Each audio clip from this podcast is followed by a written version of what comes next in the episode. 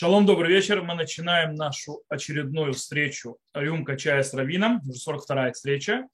И у нас сегодня немного вопросов, э, я бы даже сказал, очень мало, но они, скажем так, первый же вопрос, который задан был еще на прошлой неделе, просто не успел до него добраться, он изначально был очень большой, э, и на прошлой неделе я вообще никак не смог бы ответить. И даже сегодня я боюсь, что он может нас захватить даже половину этой встречи. Вот. Речь идет, задали вопрос по поводу моего мнения о том, что происходит сегодня в Израиле, реформа, то, что делает министр э, наш, э, то, что называется, по делам религии, две реформы. Реформа о кашруте, которая уже прошла в Кнессете с точки зрения голосования, законодательства ввела эта реформа, правда, не совсем правильным путем, а необычным для э, то, что законодательного процесса в Кнессете. И вторая реформа, на которой работает сейчас э, как бы, министр иностран... Э, то есть по делам религии и другие коми... и новая комиссия Кнеста, которая по делам, скажем так, э, религиозных услуг для еврейского населения. Это новая комиссия в Кнесте такая раньше комиссия не было, по поводу того, что называется реформы Гюра. То есть, в принципе, вопрос, что я думаю по поводу этих двух реформ. Как на них смотреть. Э, немножко скажем, то есть, о чем идет речь, и на, как бы и на чем родились эти реформы э, с точки зрения тех, которые хотят, хотят их продвинуть. И, после этого я скажу, что я думаю по этому поводу. Во-первых, немножко истории про кашрут. Э, с точки зрения кашрута, еще Равкук, кто знает, то есть главный равнат Израиля был построен Равом Куком. Задолго до образования государства Израиль, Равкук умер до образования государства Израиль, Э, в принципе, главный равенат Израиля это была первая, скажем так, еврейская система самоуправления построена британским мандатом. дело в том, что британский мандат был выдан для чего? Для того, чтобы построить институты власти для еврейского народа и потом их передать э, для возрождения государства. Потому что было решено в Сан-Ремо построить еврейское государство. Лига наций еще до катастрофы. Э, и в этом заключался, в принципе, британский мандат над так называемой Палестиной для того, чтобы создать еврейское государство и создать институты власти. Первый, который был создан уже в 20-е годы, почти сто лет тому назад, это был главный, уже сто лет тому назад главный равенат Израиля. И очень долго то есть, пытался Равкук бороться, кстати, э, чтобы, в земле, чтобы он видел в равенате э, в этом была задумка, что это будет то объединяющее всех евреев в земле Израиля с точки зрения еврейского закона и так далее, и так далее, чтобы не было как, как в изгнании. То есть в изгнании, в принципе, как было, каждый штейтл, каждая деревенька э, жила сама по себе. Там был равин, и равин решал то есть, вопросы там внутри, включая, кстати, кашрут и гию. И это то, что было. То есть, да, в принципе, все равно в связи почти глобальной не было между одной деревней и другой человек Гюр проходил в той деревне, жил умирал, его там-то хоронили. То есть, да, переходы были очень минорные. И не было, то есть, скажем так, системы централизованной. Хотя это тоже неверно. Потому что уже было понятие Вадар Барацот э, в Европе в свое время и так далее, и так далее, когда были тоже организованы централизованные органы еврейской, скажем так, власти духовной, Э, не духовная, а более, скажем так, э, еврейская религиозная услуга и так далее, когда, допустим, постановление, что нужно сделать э, удостоверение кошерности, это уже вада арбарацо, то есть сотни лет тому назад было постановлено, что нужно вешать, то есть делать эти сертификаты, чтобы раввин местно проверял кашрут, скажем так, в общих заведениях. В любом случае, Раф Кук боролся очень долго, чтобы не было частных кашрутов. Для чего? Для одной простой причины чтобы была такая система, что любой еврей на базовом плане хотя бы мог есть один с другим, чтобы как бы было общее что-то, а не каждый, называется, сидел в своей синагоге, сидел в своей штейпеле и э, жил сам с собой, скажем так, в своем болоте. Э, то, что мы видим, кстати, за границей, то есть по сей день, по сей день за границей, кто не знает, э, есть кашруты, гиюры, причем иногда там гиюры, кашруты, которые одни не принимают гиюры других, кашруты, одни не принимают кашруты других. Э, кто не знает, в США есть сотни, если не больше, кашрутных знаков. Из них кошерных очень мало. То есть, да, то есть модель США, которая пытается привести сюда, она не очень работает самой, в самом США. В любом случае, да, в чем, то есть, э, что пытается сделать реформа? Реформа Кашрута говорит следующую вещь. Она говорит, сначала они хотели вообще у главного равената Израиля забрать э, право давать кашрут. То есть как бы, главного равената Израиля нужно понять, в кашруте тоже были свои проблемы. Э, как в любой вещи, когда мы говорим о чем-то огромной системе, там есть сбои. Почему, в конце концов, что делает кашрут? Делает кашрут э, или вообще, что делает любую организацию, работу в ней, это люди. И люди всегда есть проблематичные в любом месте. Э, и, естественно, будут всякие сбои, будут всякие недочеты. Более того, кашрут, нужно понимать, не может существовать идеальным. То есть кашрут без проблем – это не кашрут, значит, что кто-то вам врет, что у него проблем нет. Даже в бадацах есть куча проблем, и если они говорят, что у них проблем нет, они просто нагло врут, потому что не может быть, чтобы не было сбоя. Не может быть, чтобы не было недочетов, не может быть, чтобы не было проблем. Вопрос, что ты с этими проблемами делаешь дальше. Поэтому, кстати, одна из проблем с бадацами. Бадаться скрывают проблемы. Они пытаются их втихаря убрать, чтобы никто не знал, типа, чтобы держать марк. Э, у Рабануца это проблем нет. Рабанут открывает, э, когда есть проблемы и так далее.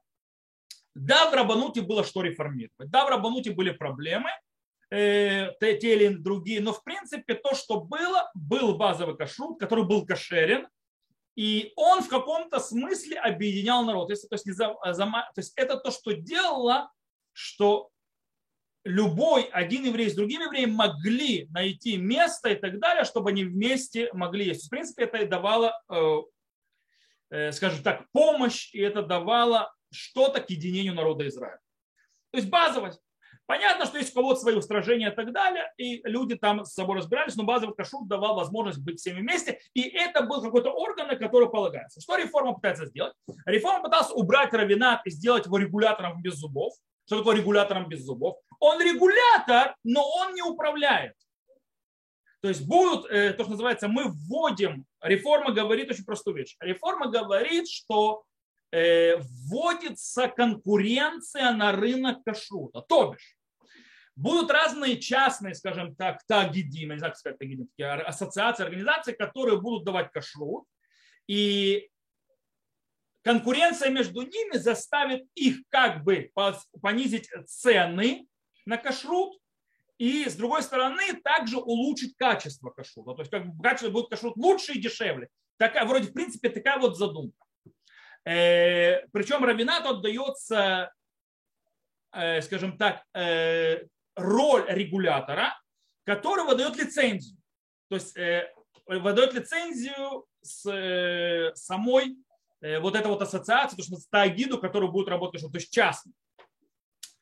Проблема, что, это, что тот, кто будет выдавать, он вроде от главного равената Израиля, но это не главный равенат Израиля. Это по, по реформе человек, который вообще ставит министр по делам религии, и он вообще чиновник.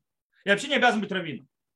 Но он как бы работает главным раввином Израиля. То есть, как бы, но у главных раввинов Израиля нет никакого, то, что называется, сея, то есть, да, энсей, то есть на, это, на, на, на, на, на этого чиновника. Тот, кто будет приказывать этому чиновнику, будет другой чиновник, называющий министром. Нужно понимать, что главные раввины Израиля, вообще раввины в Израиле, не являются чиновниками. Это ошибка. То, что они получают государство зарплату, это не значит, что они чиновники. Они называются Нефхарей Цибур. Нефхар Цибур – это избранник народа. В чем имеется в виду? Он избирается, и он абсолютно автономен, ему никто не указывает. Э, единственное, к чему он подчиняется, это только то, что называется постановлением э, Моэц то есть э, Рабанут Рашид Израиль. То есть то, называется комиссии главного равната Израиля, в котором находятся выбранные тоже раввины. И то, то, что они говорят, это амлацот. То есть это то, что называется, как нужно делать и так далее, но раввин местный, он решает, то есть он, в принципе, автономный. И он решает, и никто ему не указывает, ни министр, ни, ни глава правительства, никто. Так было всегда. И по этой причине он авторитет и решает, в кашруте будет так или вот так. Он будет решать, кому кашрут дать, а кого забрать. Из чисто галактических вопросов. Где была, да, проблема? Проблема в том, что были многие мажгехи, которые работают под главным... То есть в иерархии стоит система такая э, в кашруте. Есть раввин города, который дает кашрут. Он, в принципе, тот, который дает кашрут. Под ним стоят мифакехи, то есть да, инспекторы. Не инспекторы кашрута Машгеха, а инспекторы, которые наблюдают за инспекторами. Окей? И на базе, то есть сами, э, то есть в сами эсеки, то есть сами, сами рестораны, общепит и так далее, то есть места, где нужно проверить кашрут, входят так называемые машгехи. инспекторы кашрута, которые задача их самое главное миртат, то есть, да, чтобы они, их наличие. То есть, как бы э, мир адмится бояться. То есть, да, строится система на Галахе, которая говорит Эды хадный ман сурим. То есть, один свидетель, он, э, и мы ему верим, то, что вещь кошерная, так мы работаем у нас в домах. То есть, дома, почему мы верим человеку, что у него кошерно? Он маид, он свидетель. Правда, но в этом случае он должен быть кошерным свидетелем. Свидетель, который сам соблюдает. Тогда я полагаюсь на его свидетельство, что у него кошерно, я ем. Так говорит Аллаха. Таким образом, кто этот свидетель, который э, свидетельствует, что это место кошерное, это равин города.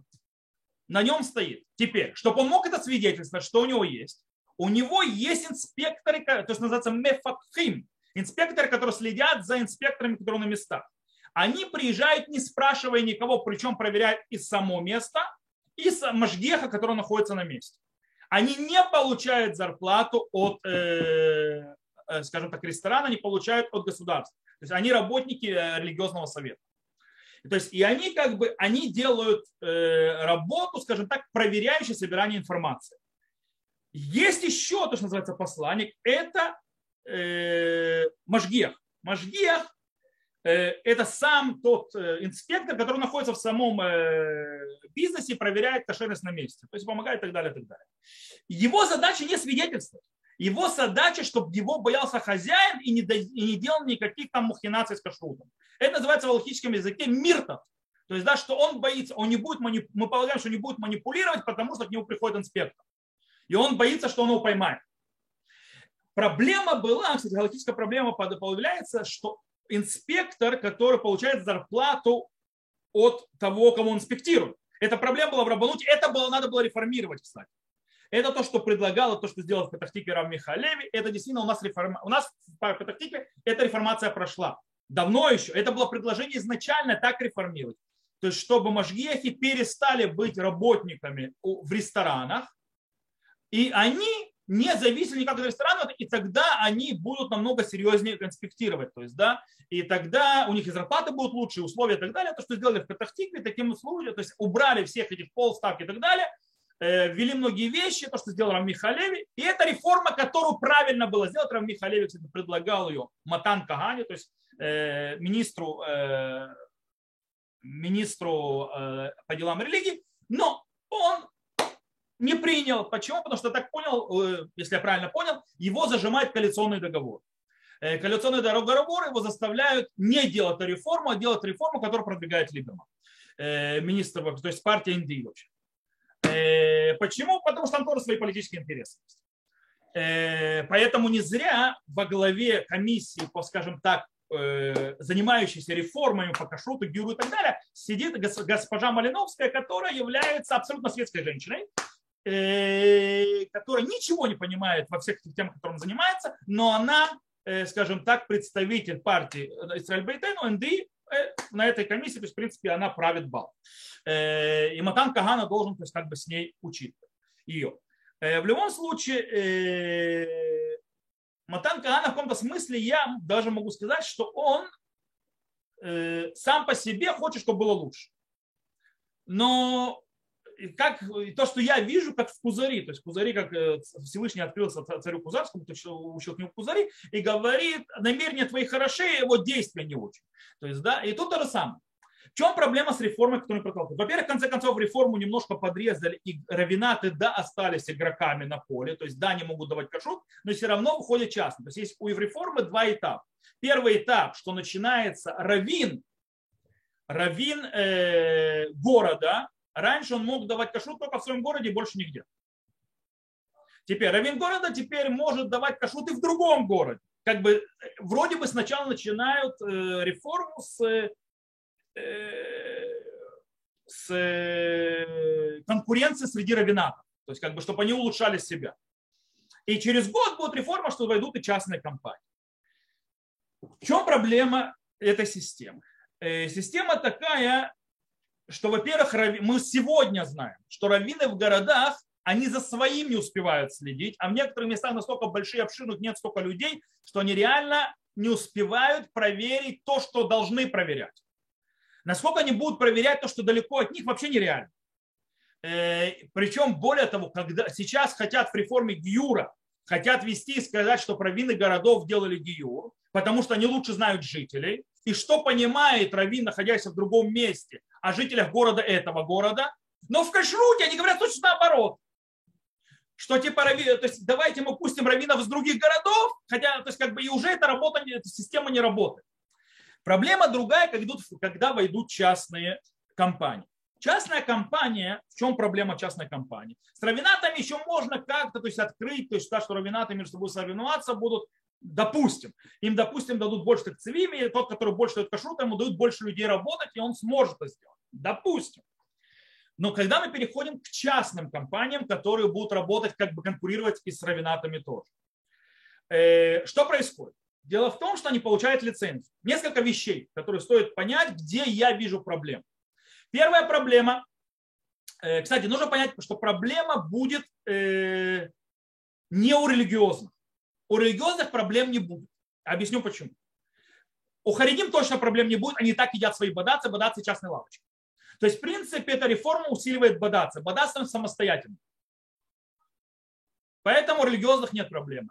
Естественно, все будет дороже, потому что у бадацы сегодня сидят на инфраструктуре рабанутов, очень часто инспектор Машгеха Бадаца – это тот же инспектор Рабанута, просто приходит, э, то есть приходит инспектор выше, от Бадаца, говорит с ним, проверяет то, что надо проверить, и уходит. Тот, кто находится на месте, это Машгех Рабанута. И на него полагается Бадац. То есть, если они входят частно, ему нужно будет ставить своего Машгеха, это лишние люди. Лишние люди, лишние деньги, лишние затраты, это лишние деньги, которые нужно будет брать с потребителя. То есть мы приходим к подорожанию продукции. Э, то есть то, что нам обещают, что будет дешевле, дешевле не будет. Э, будет дороже. Это сто процентов. Э, даже с конкуренцией, по одной причине. Частная компания, то есть если сегодня государство содержит Машгихе, Кашрут и так далее, и так далее, то в частной компании для того, что и, и она, то есть Равинат не должен быть выгодной компанией, а она там нигде не зарабатывает. Вот. Таким образом, они могут себе позволить работать и в убыток тоже. Теперь, частная компания не может себе позволить работать в убыток. Она должна зарабатывать. Если она не зарабатывает, она просто закроется. Таким образом, частная компания поднимет цену. Даже если будет конкуренция, поднимет цены. Теперь, в чем другая проблема? Проблема в том, что говорят, конкуренция, люди будут видеть, у кого лучше как бы товар, у кого лучше кашрут, там народ и пойдет, тот и выиграет. То есть это улучшит кашрут. Это не совсем верно. По одной причине. Э, в отличие, то есть, как мне кажется, то есть это многие говорят, в отличие от образцового обывателя, скажем так, в образцового обывателя, допустим, в использовании телефонов э, или телефонной связи, или там, не знаю, э, телевизора, утюгов и так далее, и так далее, человек может почувствовать, работает хорошо или работает плохо. То есть да, это дает ему то, что он хочет, или ему не дает то, что хочет. И поэтому выбирает э, более лучшее качество в зависимости от конкуренции. В кашруте у него нет, у простого обывателя, никаких инструментов проверять качество кашрута. Он просто не может его проверить. Более того, шницель или отбивная, э, или э, стейк-антрикот, кошерный и кошерный выглядят одинаково. Они даже на вкус одинаковые. Э, по этой причине определить, это хороший кашрут или плохой, обыкновенному обывателю никак. Как он будет определять? По деньгам. Что дешевле? То есть другого у него метода нет проверять. Теперь, я, то есть я не говорю про тех, которые будут искать, я говорю среднее. Дело в том, что нужно понимать, что в Израиле соблюдает кашрут около 80% населения.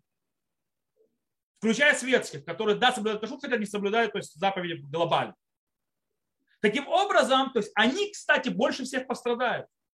Они будут получать некачественный кашрут. Почему некачественный? Потому что если я хочу конкурировать, конкурировать по цене с моими конкурентами, то я должен что-то делать с этим.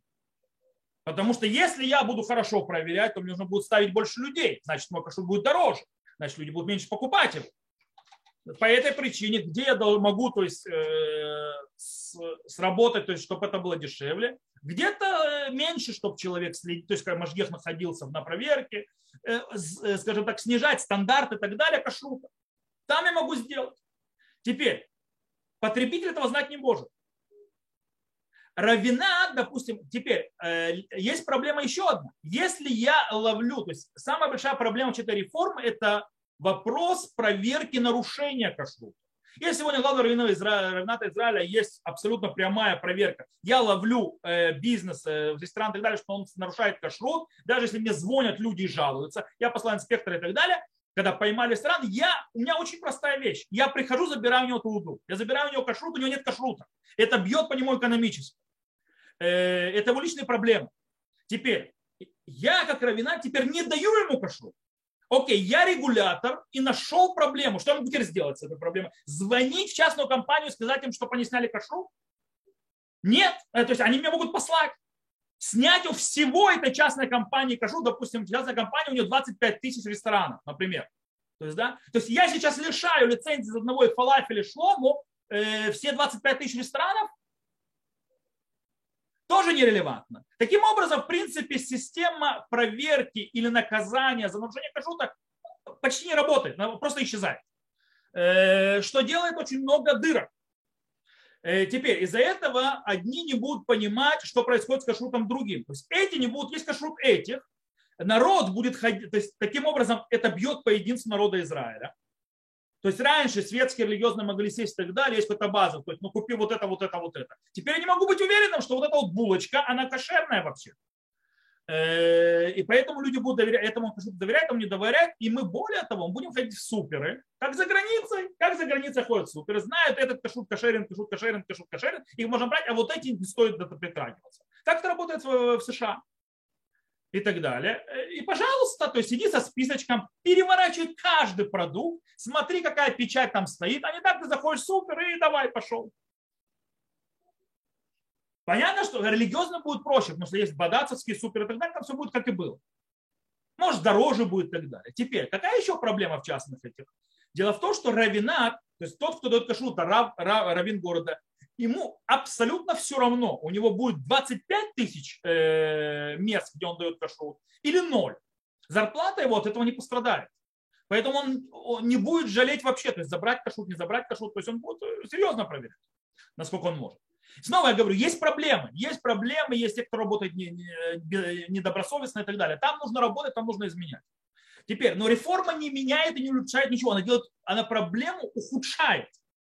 Потому что теперь не Можгех, который работает в ресторане, получает зарплату от ресторана, а теперь вся компания, которая, то есть включая всех инспекторов, стоящих во главе, она зависит от того, сколько у него ресторанов, зависит от того, сколько денег он несет э, в банк, и будет ли фирма дальше экономически выживать. Я думаю, что меня Талия поймет с точки зрения как э, человек, понимающий в экономике. Это влияет. Это влияет. То есть, в принципе, получается, что на карман главы компании Кашрута напрямую его банковский счет влияет, сколько у него мест общепита. Таким образом, когда общепит будет от него кидаться. И теперь смотрите, раньше я, равенат приходит, ты нарушаешь правила, ты в моем городе, я забираю у тебя кашу. Тебе некуда идти. А сейчас я забрал у тебя кашу, да иди ты, вон у меня другая компания. А этот забрал, я пошел к этому. То есть, в принципе, снова возможность наказывать и проверять, что делать с этим, больше нет. Все. Э, и это проблема. То есть это те проблемы, которые я вижу с этой реформой. Я считаю, что она ужасная. Она, кстати, а, а, э, кашрут работает за границей плохо из-за этого. Там есть хорошие кашруты за границей, но за границей система кашрута не такая уж легкая. И так, то, что является проблемой за границей, нам привозят сюда. Для чего? Потому что, я думаю, есть некоторые люди, которые хотят, которые имеют частный э, кашрут и на данный момент не могут давать кашрут, они хотят очень сильно попасть внутрь. И э, теперь они как бы то есть, так попадут. Теперь это по поводу кашрута. По поводу Юра все еще хуже. По-настоящему нужно сказать, когда-то, еще 30 лет назад, действительно раввины городов имели право проводить гиюр. То есть не было такого централизованного гиюра под это. Был, каждый раввин города мог собрать себе бейдин и проводить гиюр. И тот, кто помнит, э, через определенное время э, произошло то есть, э, уменьшение количества раввинов городов, которые могут это делать. В конце концов, пока Рав Бакши Дарон, это было в 90-х, в начале 2000-х, в конце 90-х, начало 2000-х, он полностью забрал у раввинов городов э, возможность проводить гиюры и создал то, что называется сегодня особые э, раввинатские суды по гиюрам. Главный раввин Израиля Раб Почему? Ответ очень прост. Они плохо работали. Они плохо работали, и э, в основном они создавали больше проблем гиюру, чем решений. И они, то есть я слышал рассказы людей, которые проходили гиюр тогда, когда раввины городов давали гиюр, это был ад кромешный. Поэтому Рав Бакшадрон это дело забрал для того, чтобы централизовать, набрал раввинов, серьезных раввинов из религиозного сионизма, кстати, и раввинов, которые видят то, что называется э, важность гиюра и решение гиюра. Понятно, что делать гиюр по Галахе и так далее. И не нарушать заповедь, э, не, не притесняй гера, то есть, да, в которой грешат очень много. Это с одной стороны. Э, он это сделал. То есть, в принципе, была такая система. И теперь, что хочет сделать министр? Он хочет вернуть, что раввины городов могут э, проводить гиюр. Более того, они могут собирать себе, любой раввин города может собрать себе боедин из даянов, даже не разрешенные главным раввинатом Израиля. Более того, что он не обязан подчиняться главному раввинату Израиля с точки зрения общей галахи. То есть он может решать по-своему. Есть там еще один нюанс, не знаю, пройдет он в реформе, не пройдет, что частным бейдином тоже, допустим, Малиновская пытается протолкнуть, что любой человек, который называется главой Ишивы, может собрать э, себе э, бейдин. То есть, в принципе, это частные бейдины, даже не раввины городов. Кстати, на что сказал даже Мендельблит, то есть да, юридическое среднее правительство, что де-факто ты даешь разрешение для любого частного, то есть таким законом даешь разрешение для любого частного бейдина выдавать гиюры официальные для принятия государства. Читай реформистам и консерваторам тоже. Э, Причем, если с кашрутом реформистов, реформистов кашрут мало интересует, консерваторов может чуть побольше, и, скорее всего, нет опасности, что консерваторы и реформисты туда влезут. В гиюр они полезут еще как. То есть это их очень интересует. Но даже скажем, что мы отрезаем, от, говорим, что не будет там, то есть не дадут частным. То есть то, что это Матан Кагана, кстати, не согласен с Малиновской. Допустим, только раввины городов. В чем проблема? Проблема в том, что раввины городов, да, они галактические авторитеты, да, это люди, которые сдали экзамены, это да, люди, которые выбраны, занимают посты, то есть главный равнат Израиля и так далее. Но есть между ними споры. Какие споры? Есть э, споры, то, что некоторые из них считают, что можно гюр сделать так или иначе, который не согласован с другими мнением других раввинов городов. Э, таким образом, что вынуждают раввинов других городов говорить, с моей точки зрения галахической, я не готов принять такой гиюр. Для меня ты человеку гиюр не сделал. Он остался гоем. Таким образом, что происходит? Происходит очень страшная вещь. В гиюре очень важно, для, для меня, с моей точки зрения, гиюр Э, главное не навредить геру. Реформа в первую очередь, то есть я так вижу, то есть потому я знаю ком с Гюром больше 20 лет. И как он работает и так далее. Геров, Гюров он не сделает больше ни на копейку. То есть если мы оставляем Галаху на месте, то есть, да, если мы не делаем частные боедины, каждый, кто хочет, включая реформистов, может делать. Мы оставляем как, то есть в принципе изначально, то есть то, что вроде Кагана, как он продает, что будут раввины городов.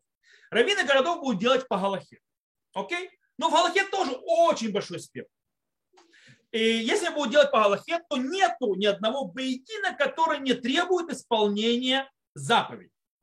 Таким образом, гиюров больше не станет.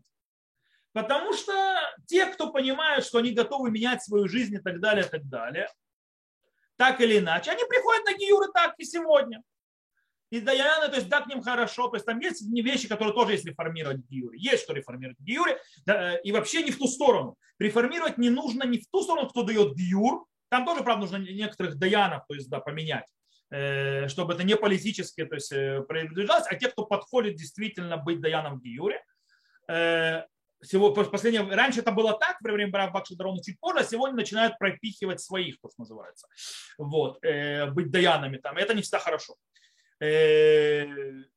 Есть там некоторые даяны, которые я считаю, что их нужно убрать. Э, не потому, что они облегчают, слишком наоборот, слишком сильно затягивают гайки, причем по-идиотски.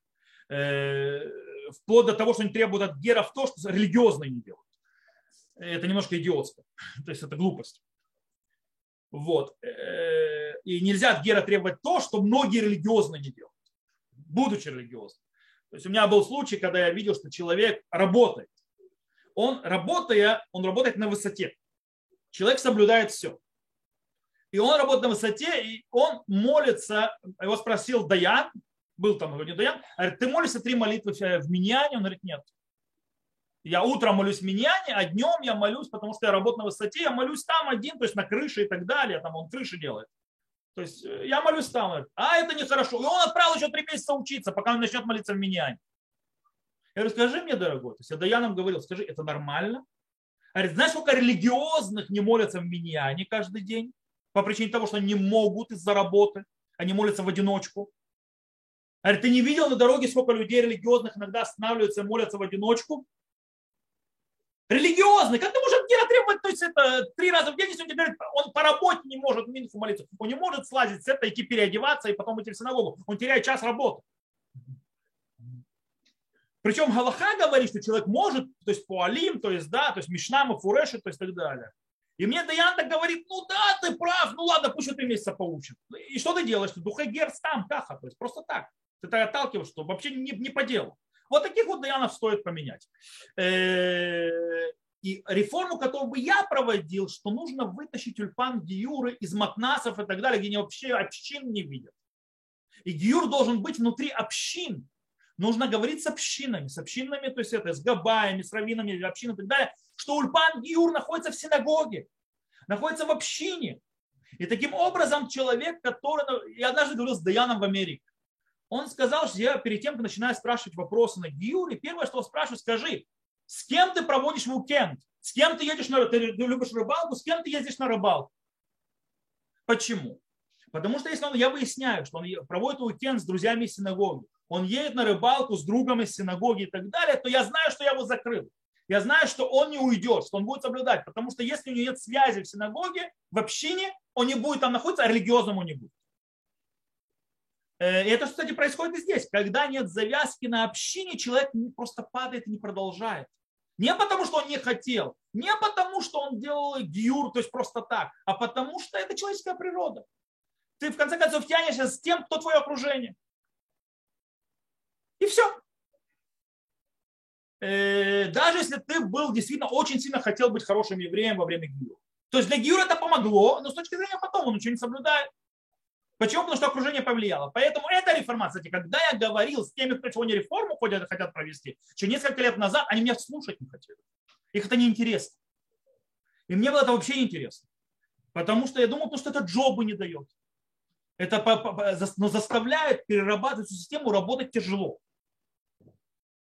Но они хотят сделать вещь, когда будут разные раввины говорят, что произойдет? В чем важность? В Юре очень важно, чтобы был насколько можно больше консенсус и согласия среди раввинов, что этот гиюр, даже если они будут носом кривить, но в принципе он бесед.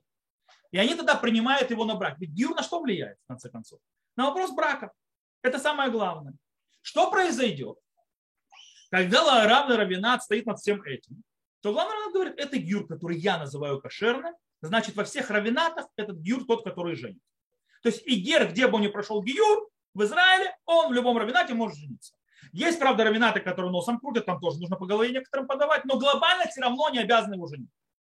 Хотят, не хотят, носом крутят, не крутят, все равно его поженят. Что произойдет сегодня? Сегодня снова разбой народа Израиля. То есть, причем дойдет до того, что некоторые не будут доверять диюрам тем, кто сделал. Проблема будет не сейчас. Проблема будет даже не в этом поколении. Проблема будет не в следующем поколении. Проблема будет через 3-4 поколения. В чем может быть? В том, что одни не будут жениться с другим и будут у этих э, книги Йохасин, то есть да, книги, то есть это называется, э, которые определяют, то есть э, как раньше писали когда-то в древности, то есть да, этот, э, то есть к семьям какое относится это, это кошерные семьи, это не кошерные семьи. И в конце концов ты не сможешь поженить между собой, и проявится два народа. Более того, человек прошел гиюр, так как он прошел гиюр, и это не согласно между всеми. Когда это были штейтелы за границей, это было ему параллельно. Он прошел гиюр в этом штейтеле, он к неевреям не пойдет, его там никто уже не ждет больше. Поэтому говорит, что так всегда делали гиюр во всех поколениях, что в каждом штейте или в каждом городке был свой раввин, он делал сам гиюр. Без какого-то централизованного это. Правильно, так и было. Но это потому, что он там проходил гиюр. Идти ему к неевреям уже некуда. В некоторых местах за это вообще смертная казнь полагалась.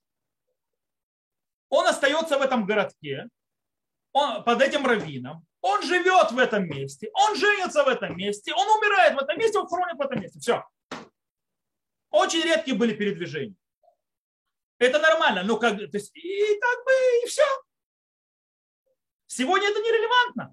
Сегодня человек живет, то есть он в Израиле продвигается и так далее. По этой причине он прошел гюр в одном месте. Представьте, как Гир себя будет чувствовать. В одном месте прошел гюр, где считают, что можно делать гюр детям. Допустим, есть те, которые считают, что самый большой камень преткновения – это гюр малым детям до бармитвы без их родителей. То есть, когда родители не делают гюр, остаются светскими, и остаются не евреями.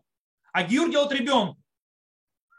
И, он, и этот ребенок живет в неевреи, то есть в несоблюдающем это, то есть с родителями, которые не стали евреями, в не соблюдающем, э, скажем так,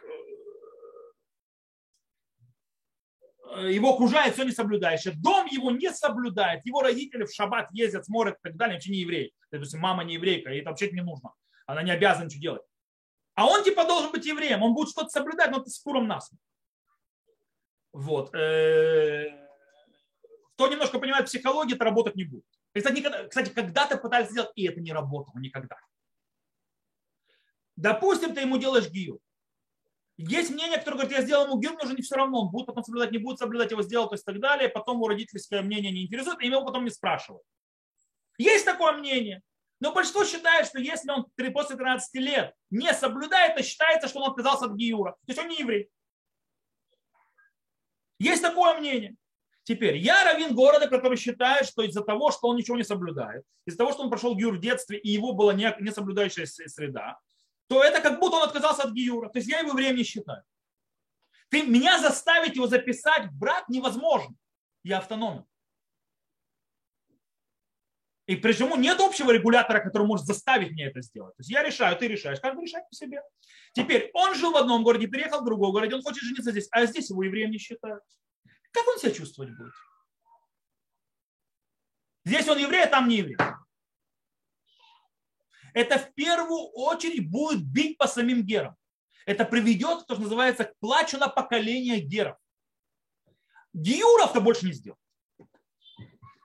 Кто-то думает, что есть, что это приведет, будут гиюры больше, и мы должны спасать, у нас 450 тысяч на евреев по Галахе и так далее, мы спасем таким это. Нет. Э, мы наоборот, кстати, э, все говорят, вот, за границей же делают гиюры разные раввины и так далее. И делают, правильно. Это спасает их от, э, от ассимиляции? Нет. Никак. Более того, если гиюр такой вот называется несоблюдающий особо, что происходит? Кстати, есть такие раввины, которые делают за границей такие гиюры. Раввинат их не признает. Но он сделал этот гиюр. В следующем поколении его дети уже вообще не с неевреем. То есть у них снова нету это, они снова уходят к неевреям. То есть как бы что ты сделал? То же самое пройдет здесь. То есть более того, ты узаканиваешь ассимиляцию. То есть люди уже не будут знать, что ассимилируешь. Поэтому люди будут писать своих усин, проверять, и это будет разделение народа, это самое страшное, что может произойти, когда народ расколется. Это то, что я вижу. Поэтому я считаю, что обе реформы сделаны отвратительно. Они не решают проблем, они делают кучу новых проблем, хуже намного, чем есть, и реформировать нужно по-другому.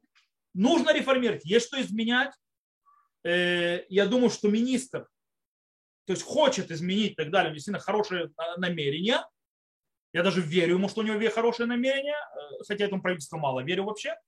Но, но я понимаю, что он зажат коалиционными соглашениями и давлением таким от премьер-министра, от Либермана, от не знаю кого еще, что ничего хорошего из этого не выйдет. И мы видим, что из этого хорошего ничего не произойдет. Более того, что попытка давить политически на раввинов и так далее, это не работает. Мы уже видим, что когда главный раввин Израиля сказал, что я не готов ничего это делать, он, они уже начинают говорить его уволить. Уволить его не могут. Никак. Он, это все равно, что они, кто-то, кто, это все равно, что они, это уволит премьер-министра. Потому что он избранная личность, за него голосовали в Кальпе. Главный раввин Израиля избирается, кто не знает, э, на избирательном участке, тоже с конвертиком, в котором кладут имена, он избирается именно. Не важно, что он выбирается не всем государством, а избран, то есть а, а, то, что называется гуфа бухер, то есть да, это представители городов, э, представители населенных пунктов, мэры, ну и так далее, и так далее. То есть, да, представители раввинов, представители даянов и так далее. В принципе, представители всего народа Израиля. То есть не каждый ходит голосовать, но огромная группа, которая как бы представляет народ. И они голосуют. И он из личность, уволить его нельзя. Ну, его можно убрать, если он, допустим, нарушил закон. Это можно сделать. Да? Как бы, если он, допустим, убил, украл и так далее. А то, что он по своей специальности говорит, я на это не подпишусь, никто его не может трогать. Он не подчиняется им. Они ему не начальник. Э, когда глава э, управления Гиюра отказывается проводить реформу э, Каганы, он его увольняет. Тут проблема в том, что э, глава отдела, то есть управления ГИЮР, он чиновник от государства. То есть, в принципе, министр ему может уволить. Хотя тоже не совсем, но он его решил уволить. Он решил его не уволить, уволить он его не может не совсем, потому что, в конце концов, тот, кто решает увольнять или брать на работу, это э, главный раввин Израиля в этом случае. Но у него, так как он исполняющий обязанности, он просто решил не продолжить ему исполнение обязанностей.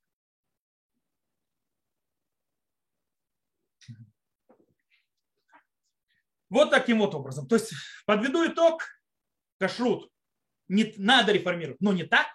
И то, что приведет, приведет, приведет нас в конце концов, больше всего удар будет по как раз нерелигиозным или э, религиозным, которые, скажем так, не харидим или так далее. То есть те, которые, скажем так, э, традиционные, которые немножко то есть, едят простой кашрут и не разбираются глубоко в проблемах, они будут пострадавшие. Во-вторых, будут пострадавшие все мы, потому что нам это все подорожает.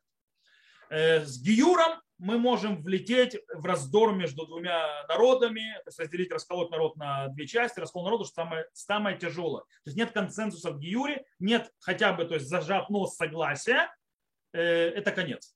То есть тогда, и, и самое главное, удар будет по самим герам. Реформировать гиюр надо, но больше э, как, то есть да, работать с герами и так далее, а не кто будет делать э, боедины и разрушение системы, которая работает.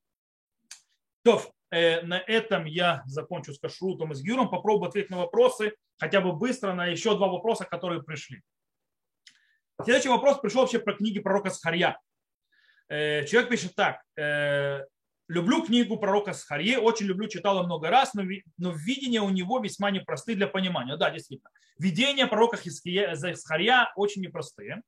Могу ли спросить ваше понимание пророчества о двух маслинах? В чем главная мысль введения? Так, я так понимаю, человек предлагает, то есть как он это понимает, что Йошуа первосвященник и Зрубавель, Зрубавель это тот, кто привел евреев из, Егип... Э, из э, Вавилона, то есть да, строить здесь храм и так далее, священническая царская ветка. То есть Йошуа, э, тут нужно немножко ввести справки. Йошуа, он первосвященник, а Зрубавель является по мнению Хазаль и так далее, он является или внуком, или правнуком царя Иоахина, э, который был, ушел в изгнание, то есть изгнание Иоахина, то есть да, Навуходоносором, э, то изгнание, с которым ушел Мурдыха и так далее, то есть, да, Иханья, э, то есть царь, царь иудейский. Вот, и как бы, то есть, так он понимает, почему при священнику Ишуа грязная одежда, то есть дословно написано, что Иошуа, первосвященник, работает в грязных одеждах, Всевышний говорит, что у него грязные одежды, и говорит, снимите с него грязные одежды, оденьте на него одежду, то есть чистые и так далее. Э, теперь, кто наделил Зрубавеля царским полномочием, если это так, то получилось, что дедову было обещано, что без потомков на троне Давида, а тут живой потомок, да еще мудрецы в комментариях говорят, что он Зрубавель царь. Окей. Тут много всего намешано, давайте немножко найдем порядок. Речь идет о видении о миноре. То есть про, про маслины, это первое. То есть то, что сказано про маслины, это видение минора. Дело в том, что Схарья видит очень интересную конструкцию минора. Весьма сложно. Он видит минору, которая будет в будущем храме, э, которая будет служить, и он видит над ней очень интересную вещь. Над ней находятся как бы маслины, которые выдавливаются над минорой, как бы вроде сами, там не понятно, человек их давит, но тот видит видение. Две маслины, которые выдавливаются, и они выдавливаются так, что как бы масло течет, собирается и по золотым, то есть как бы таким трубочкам переходит в сами лампады, где оно будет гореть, ну и там зажигается огонь. То есть это такая вот интересная система. Такой миноры в храмах не было до этого, но это то, что видит Схарья. И там сказано, что есть две маслины, то есть шнейзитим, два, две маслины одна. То есть с одной стороны минора, другая с другой стороны минора. И вот человек спрашивает, как понять вот это вот о маслинах. Тут нужно сразу сказать, сам Схарья не понимает, что значит это видение. Он спрашивает ангела, это что? Причем ангел ему не отвечает. Ангел говорит, сам поймешь. То есть э, он говорит, самой и переходит, и скажи Зрубавелю и так далее. Э, из этого есть можно простой вывод сделать. То есть человек, то есть человек, который задал вопрос, считает, что это как бы символизация священческой и э, царской власти. То есть Йошуа и Зрубавель, кстати, ни Йошуа, ни Зрубавель при, при ведении Минору не упоминает, кроме того, что, что нужно сказать потом Зрубавелю. Э, Иошуа там вообще не появляется. Иошуа находится в главе до этого. То есть если у нас введение минор это Схаря четвертая глава, то Иошуа, первосвященник, который в грязных одеждах, это третья глава. Э, по этой причине по-настоящему нет тут никакого символики. То есть нет символики никакой власти, ничего. О чем идет речь? Гмара в трактате Сандрин говорит, что так и да, есть символика, но символика совершенно другая. Сейчас я объясню. Для этого сначала скажу, какой символики нет. Что пытаются показать? Э, по-настоящему символики нету, по этой причине ангел не отвечает на вопрос, что это значит. И говорит, поймешь сам. Э, и когда он получает ответ, то есть Харья успокаивается. То есть, в принципе, и переходит на другую э, то есть, разговор. Э, речь идет, скорее всего, о том, то есть символики никакой нет, это не символический или это не э, аллегория, это не символика, это несет никакого символического аллегорного значения. Единственное, что здесь может быть нести какую-то идею, это того, что берет горечь, то есть берут горькое, горечь э, маслины, из нее выдавливает масло, которое дает святой свет. То есть, в принципе, э, как бы намек на то, в принципе, речь там идет об избавлении в будущем, изменении и так далее, что даже в вещах, которые кажутся, скажем так, горькими, ужасными, скажем так, э, покрытой кожей толстой, из нее можно э, получить возможность для того, чтобы выжать что-то хорошее, зажечь огонь, осветить. Это не знаю. Кстати, как это э, есть э, Гмара Санхедрине, которая ведет в эту сторону глобально, немножко по-другому объясняет, что значит эти две маслины. Э, Гмара в трактате Сангедрин на 24 листе относится, говорит про этот стих по поводу две маслины, говорит, что там есть очень интересная вещь. Там есть шней бней ицгар, там есть два сыновья ицгара. Что такое ицгар, кстати? Ицгар это масло оливковое. И есть шней зейтим, то есть ла. То есть, да, и там есть две маслины. То есть есть масло, есть маслин. Говорит Талмуд, сказал Раби Ицхак, Ицгар, масло это мудрецы Торы, то есть в земле Израиля, которые удобны друг другу в Галахе. То есть, да, они с друг другом спокойно не выясняют Аллаху и так далее. То есть, они друзья, и у них Аллаха идет свободно. А кто такие две маслины? Это мудрецы Торы, которые в Вавилоне, которые горьки друг другу в Галахе. То есть они слишком много спорят. То есть получается, что хотел Гмара в Тартаке сказать по этому стиху? Что эти две маслины обозначают? Горечь. Когда масло, что-то мягкое, что-то хорошее, что-то освещающее, имеется в виду, они показывают преимущество земли Израиля и мудрецов земли Израиля над, над Вавилоном, над изгнанием над тем, что находится вне Израиля. То есть в этом смысл. Так происходит с Гмарой, так сказано в Талмуде. То есть символики особо нет.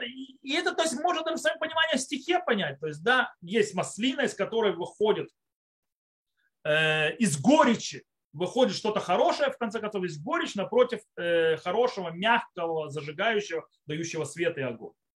Это, в принципе, то, что происходит. Э, поэтому нет тут никакой ветви священческой, ветви царской и так далее.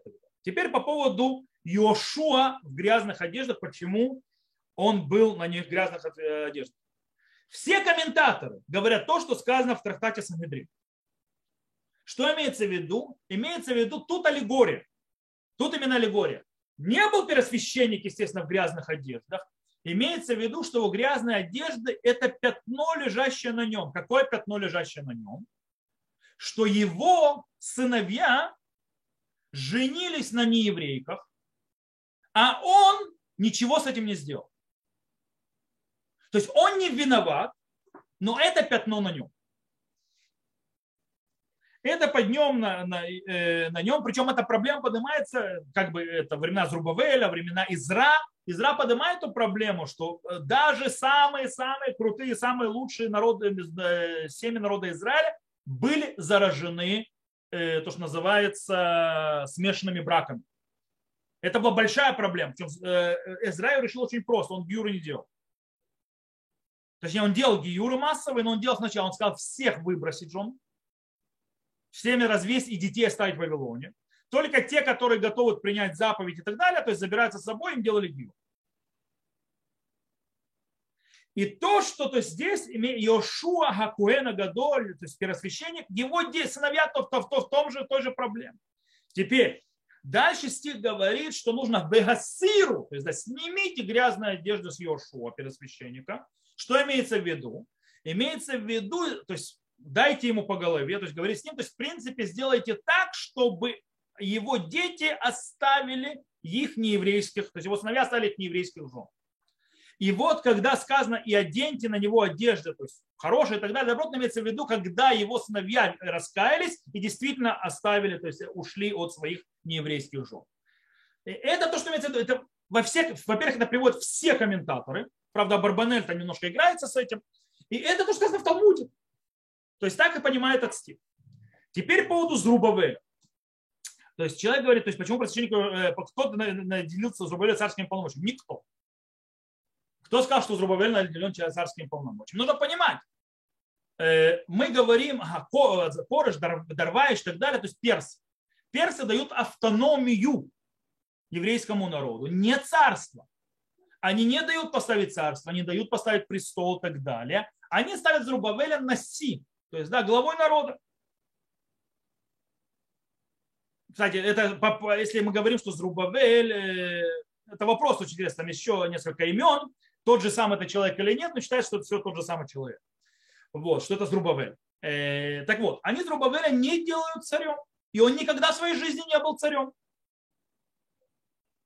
Поэтому нет, то есть было обещано, что быть без потомков на троне Давида, то есть Иоахим, то есть э, его прадедушка или дедушка, Зрубавель никогда в своей жизни не стал царем и никогда не сидел на царском троне. Я скажу больше. Со времен э, Циткияу, когда был разрушен храм, на престоле Давида не сидел больше никто по сей день. И Зрубавель в том числе. Царем он не был. Он был э, главой народа, главой автономии и так далее, и так далее. Но в принципе нужно понимать, что Иудея, э, Иудея, то есть Иудейское царство, даже не царство, да, но царство не называлось, это была провинция, вассальная провинция Персидской империи с полной религиозной автономией. И у полной э, автономии, то есть автономии самоуправления. Нужно было налоги только платить. То есть э, и тот, кто управлял народом, это был Кнест Агдула. То есть Аншек Кнест Агдула, люди Великого Собрания, которые, в принципе, были и духовной, и политической властью то мы так или иначе. Зрубавель был частью из них. Из этих э, людей собрали, но царем он не был. У него не было больше прав, чем у других. Поэтому нет даже вопросов по поводу, сидел он, потому что он не просто сидел на престоле. Э, Причем это было очень многие годы, пока не пришли греки. Не зря Рамбам пишет, что мы радуемся в Хануку, потому что вернулось царство в Израиль на более 200 лет. Нужно понять, почти всю эпоху второго храма, то есть до Хашманеев, не было царства. Было самоуправление, было автономия, царства не было. Мы были вассалами э, сначала перцев, которые нам дали возможность построить храм, вернуться в землю Израиля. Э, а потом э, мы были под греками, так называемыми, пока, в принципе, не произошло восстание Маковеев. Так что вопросов нет. Окей. Последний вопрос, который был задан, он тоже вопрос интересный, но от него, скажем так, отвечу на него коротко. Последний вопрос был, звучал так. Имя человека в иудаизме заключается в имени некий духовный смысл кого, какого значения второго имени человека. Сразу говорю про второе имя человека, значения особого нет, это за вопрос обычай. По поводу значения имени человека. Нужно понимать, значение имени человека связано все с кабалой. То есть каббалистическими вещами, то есть мистическими, то, что называется, прошу прощения, Турата Сол. Э, скрытые пласты. И там нужно понимать, есть смысл у каждой из 22 букв еврейского алфавита. Они так или иначе влияют на человека и дают, скажем так, божественную там, шефа, то есть да, луки, то есть как бы божественную, не знаю, благодать или что-то, то, что идет от Всевышнего в этот мир, они проходят через 22 буквы. Таким образом, естественно, имя человека сотворено из букв. Каждая буква несет определенные вещи.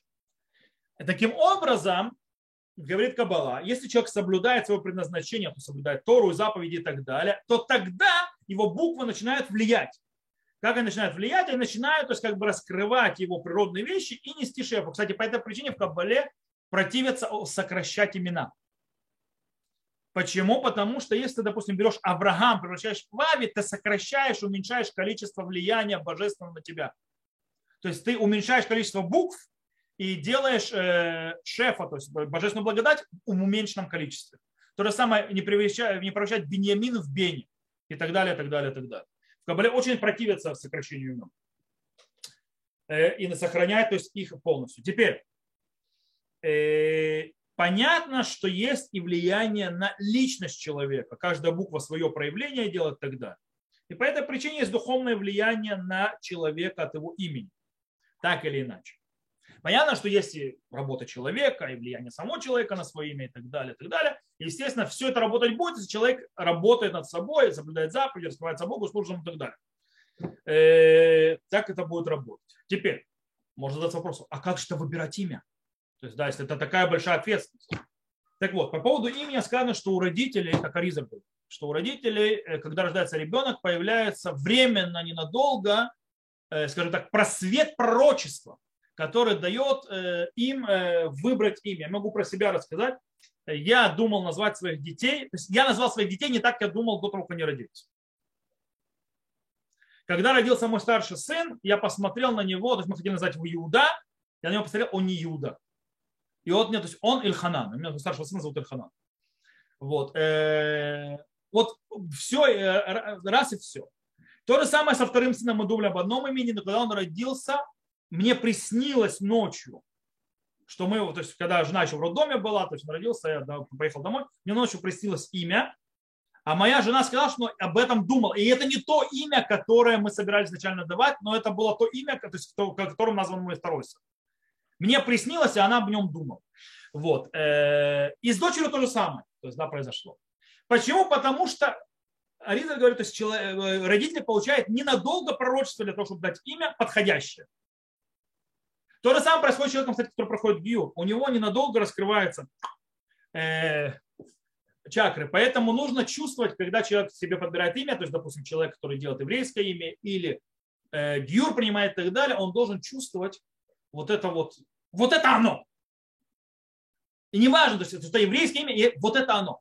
Более того, не стоит брать имена, которые несут отрицательно очень плохой смысл, потому что они, это то, что в конце концов будет влиять.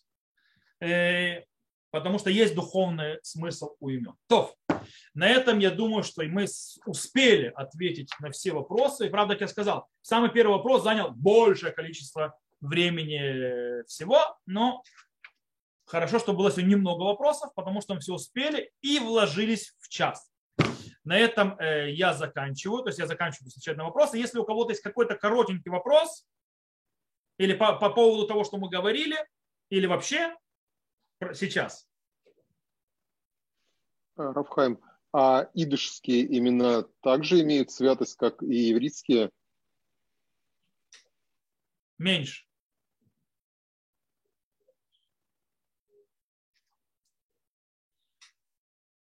Еще вопросы? Вопросов?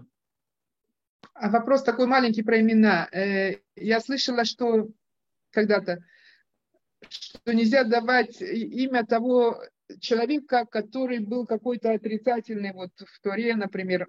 Да, Немрод, например. Да, вот это вот. Да. Да. Но это я упомянул, то есть, да, то есть то, что я упомянул глобально. Я сказал, я вопрос глобально отвечу. Угу, спасибо. То, больше вопросов нет. Тогда спасибо всем, кто был с нами на этой встрече. Спасибо тех, кто будет слушать записи ее уже. И до новых встреч. Этого будьте здоровы. Спасибо.